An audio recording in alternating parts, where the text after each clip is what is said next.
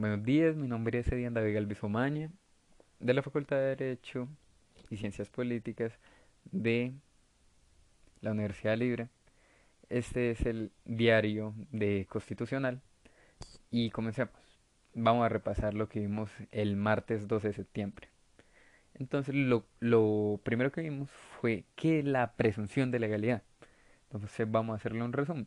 La presunción de legalidad es aquella norma que es válida y que esta validez se realiza bajo el juicio de validez que consiste en la comparación con la Constitución, que esto sería el control constitucional.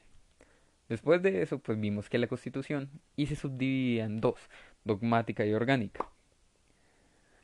La dogmática, esta pretende mostrarnos una filosofía del modelo o relación de gobernante y gobernado, que se expresa en distintos tipos como principios, valores, fines, categorías del derecho, mecanismos de protección, mecanismos de participación democrática ideas del Estado. Los principios son mandatos de optimización, los valores son pertenecen a un catálogo, un catálogo axiológico y para nosotros es una invitación a él cómo comportarse. Luego están los fines objetivos, que son objetivos y tienen un componente teológico. Y así. y pues después de esto vimos cómo se aplican las normas y sus diferentes metodologías, que serían la norma jurídica abierta, la ponderación, el test de razonabilidad, los criterios de proporcionalidad, entre otras. También vimos como las formas de elección o cómo llegar al poder en el Estado y sería bajo voto popular, designación, que sería libre nombramiento y remoción, y bajo concurso.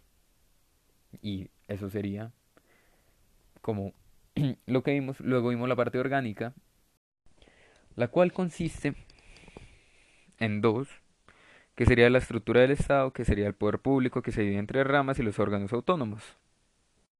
Estos últimos, los órganos autónomos, son uno de ellos el Ministerio Público, la Banca Central, Electoral, Educación Superior, Cuidado del Medio Ambiente.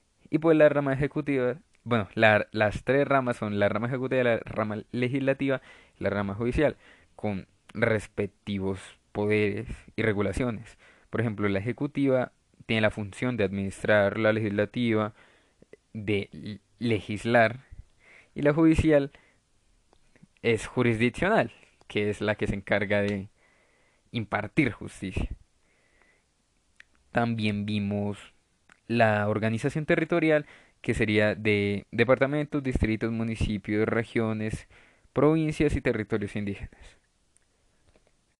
Y pues estas mismas tienen unas características que sería la personalidad jurídica, la autonomía administrativa, em, gobernadas, ay, los gobernantes propios, los recursos propios y que la mayoría de estos y todos estos son elegidos por un voto popular, como se dijo antes. Entonces esto fue lo que vimos en la clase del martes 12 de septiembre. Muchas gracias.